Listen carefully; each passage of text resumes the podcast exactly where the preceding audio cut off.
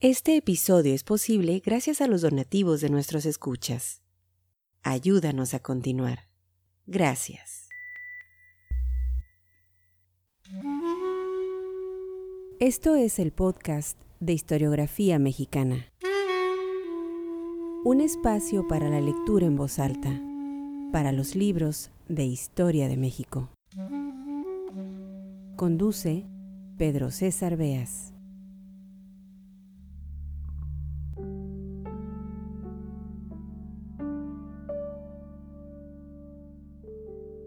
Bienvenidos al podcast Historiografía Mexicana. Esta es la tercera y última entrega de la serie Gilberto Bosques, diplomático mexicano, cabeza del consulado de nuestro país en Francia en los años de la Segunda Guerra Mundial.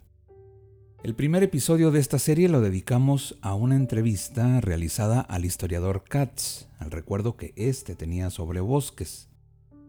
El segundo a las palabras del propio cónsul, sus recuerdos de aquellos años asiagos y difíciles para la historia de la humanidad. En este capítulo recuperaremos dos testimonios. El primero, de Mario Montagnana, fundador del Partido Comunista Italiano, arrestado en Francia en 1940. El segundo, de Abraham Polanco, periodista español y diputado del Partido Izquierda Republicana dos personajes que conocieron a Bosques y agradecieron la intervención del gobierno mexicano en sus casos. Ambos testimonios recuperados del libro de Malgat, Gilberto Bosques, La diplomacia al servicio de la libertad. Como en todos nuestros episodios, lo saben muy bien, encontrarán la bibliografía completa en historiografiamexicana.com. Antes de ir con la lectura, vale aquí hacer algunas anotaciones a pie de página. A estas alturas no hay duda de lo trascendente que resultó la labor de Gilberto Bosques al frente del consulado mexicano en Francia. Pero, y este pero habrá que subrayarlo, como toda historia, no hay que perder de vista los detalles, ni olvidar aquellas palabras de don Daniel Cosío Villegas, en donde dice que el historiador lidia con hombres de carne y hueso, nunca con héroes o con dioses. Quienes lo olvidan saltan de la historia a la mitología. Para muchos, sí, Gilberto Bosques fue su héroe, su salvador, en especial para los españoles republicanos que habían huido a Francia. Pero estudios más recientes han demostrado que la política mexicana de puertas abiertas no fue en aquellos años, mm, por decirlo de alguna manera, tan benévola cuando se trataba de otros grupos, y me refiero a los judíos. Daniela Gleiser, doctora en historia y gran conocedora de estos temas, sostiene que, además del humanitarismo, sí, lo que hubo detrás de estos actos diplomáticos fueron intereses políticos. Bosques llegó a Europa cuando en México se vivían los últimos años del cardenismo, un régimen afín a los republicanos españoles, desde luego contrario a los intereses de Franco. No fueron pocos los judíos, y así lo ha demostrado Gleiser, que no recibieron visas en el consulado de Marsella. Este tema daría, y espero que lo tratemos en algún momento, para otra serie de este podcast Historiografía Mexicana.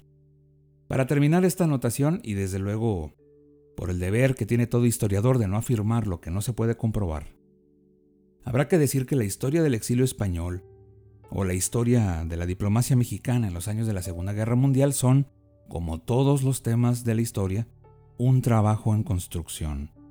¿Cuántas visas fueron otorgadas? ¿Quiénes y cuántos llegaron a México? ¿Se benefició un grupo sobre otro? Todas esas preguntas tendrán respuesta conforme pasen los años, incompletas seguramente, y solo a través de investigaciones futuras, a través de nuevos descubrimientos, como los que ha hecho la doctora Daniela Gleiser, que nos servirán para entender, para aclarar el panorama histórico. Siempre, hay que decirlo, incompleto. Vamos pues a la lectura en voz alta, dos registros, dos testimonios de personajes que, según su propio recuento, salvaron la vida gracias al consulado mexicano representado por Gilberto Bosques. Este episodio, como todos los del podcast Historiografía Mexicana, es posible gracias al gentil apoyo de sus mecenas. No olviden visitar nuestra página historiografiamexicana.com. Bienvenidos.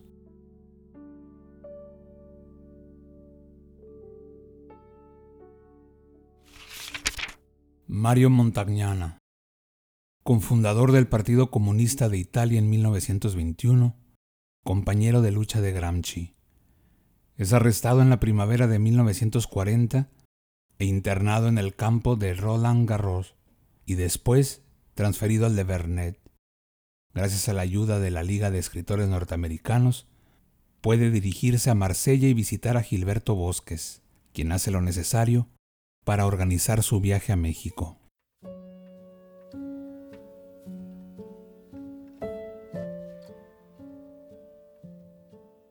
No fue fácil conseguir que me sacaran, incluso por unos cuantos días, del infernal campo de Bernet, a cuya entrada se hubiera podido inscribir las trágicas palabras de Dante. Perded toda esperanza al traspasadme. No obstante, la obstinación de Bosques logró que el milagro se produjera. Antes de presentarme en el Consulado General de México, fui, siempre acompañado por mi ángel guardián en uniforme, al magnífico y suntuoso consulado de otro país, con la finalidad de solicitar una simple visa de tránsito válida por muy pocos días, sin la cual el gobierno de Vichy no permitía que nadie saliera de Francia puesto que en ese entonces no existía ningún medio de transporte directo entre Francia y México. Tuve que responder a una infinidad de preguntas en aquel consulado. ¿Cuáles eran mis opiniones políticas? ¿A qué partidos había pertenecido y seguía perteneciendo? etcétera, para que finalmente me indicasen que le sería muy difícil otorgarme la visa de tránsito, lo cual en todo caso tardaría muchas semanas. Realmente fui tratado, pese al hecho de que sabían que yo había sido internado debido a mis ideas antifascistas, ni más ni menos que como un inoportuno solicitante, tal y como eran considerados todos los refugiados políticos de todos los países que pasaban por ese consulado. Viendo esto, creía que sería sometido a un interrogatorio mucho más minucioso y mucho más severo por parte del consulado mexicano, puesto que se trataba del país que debía darme no una simple visa de tránsito, sino la autorización para vivir un tiempo indefinido en su territorio. Cuán grandes no serían mi sorpresa y mi alegría al constatar que no solamente todo el personal del consulado, desde el más modesto empleado hasta el cónsul Bosques, mostraron hacia mí y hacia todos los refugiados que, colmaban las oficinas una exquisita cortesía y una evidente simpatía, además de que no me pidieron más que las pruebas de mi estado civil y de mi calidad de refugiado antifascista. El señor Bosques me ha reconciliado con la diplomacia, declaré algunos días más tarde a mis amigos del campo Bernet, a donde había sido obligado a volver. Salir de manera definitiva de ese campo y salir de Francia era algo sumamente difícil, casi imposible, si no contaba uno con la visa de tránsito que solicité, pues mientras que otros refugiados menos conocidos como militantes de izquierda, o tal vez considerados menos peligrosos que yo, obtuvieron fácilmente esa visa, yo nunca la pude conseguir. Una vez más, fue el exclusivo interés mostrado por el Consulado de México y personalmente por el señor Bosques, unido a la buena voluntad de algunos funcionarios franceses, lo que hizo posible superar toda una serie infinita de obstáculos, y lo que me permitió embarcarme con mi esposa el 6 de mayo de 1941 en el buque que debía conducirme a Martinica.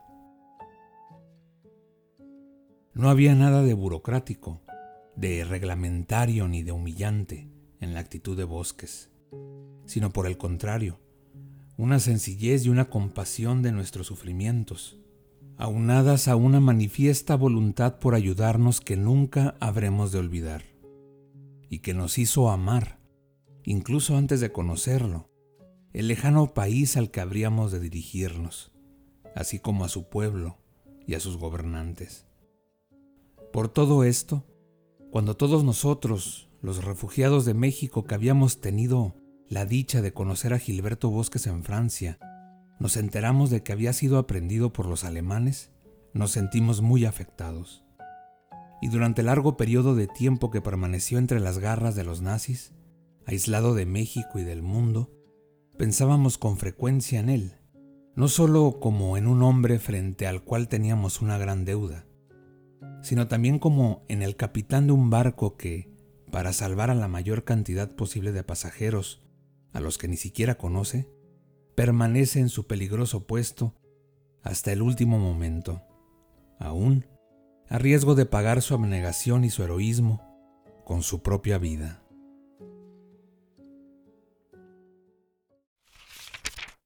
Abraham Polanco Criado, periodista y diputado del partido Izquierda Republicana del presidente Manuel Azaña, llegado a México en mayo de 1942.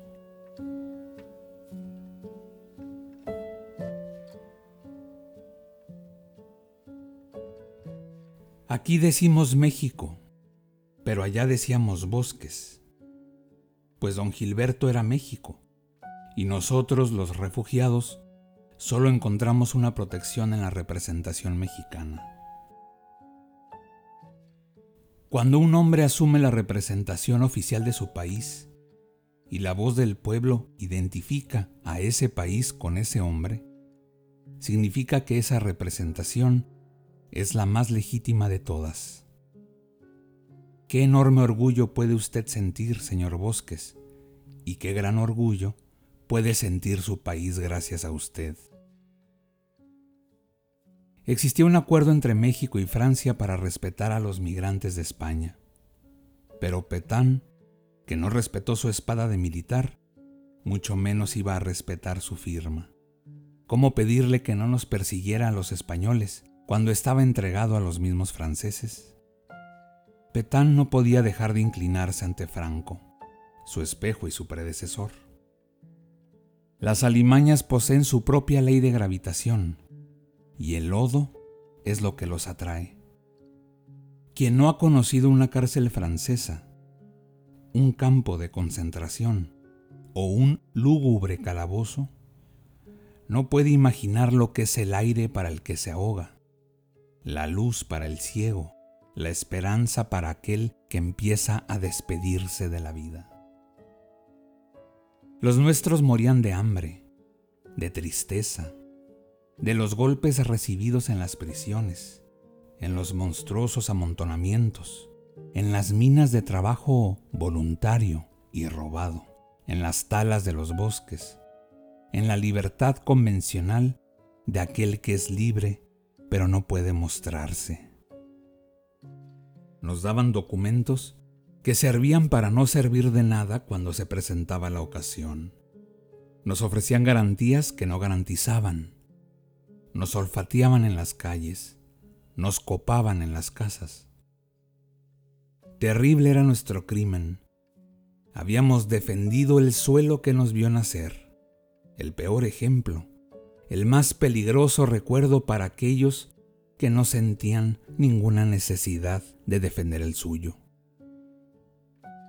Los invasores en uniforme atravesaban Marsella en automóviles lujosos, mientras que los republicanos españoles no podían circular. La plácida circulación en las calles, plácida incluso en presencia del enemigo, no deseaba recordar la sangre derramada, las venas de los traidores no deseaban saber nada de las venas pródigas. Seguramente habrá que añadir otros nombres al de don Gilberto Bosques, pero me detengo en el suyo, ya que si la voz protestadora venía de lejos y tenía diversos orígenes, fue su garganta la que vi encenderse continuamente en un generoso clamor. Éramos miles de solicitantes, cartas, visitas, múltiples trámites. Por aquellos que se quedaron allá, por todos los que nos encontramos aquí, y por todos aquellos que, pese a los esfuerzos en favor suyo, no pueden ya ni hablar ni aquí ni allá. Gracias, señor Bosques. Gracias, México. Al mismo tiempo, a nuestros carceleros de ayer, a los guardianes de otros que siguen cautivos, ¿cómo nos deben envidiar? Su condena es irremediable, no es digna de conmiseración, ni tiene extinción. Los más prisioneros de todos los prisioneros son aquellos que son prisioneros de sí mismos. Llevan la prisión en sí mismos.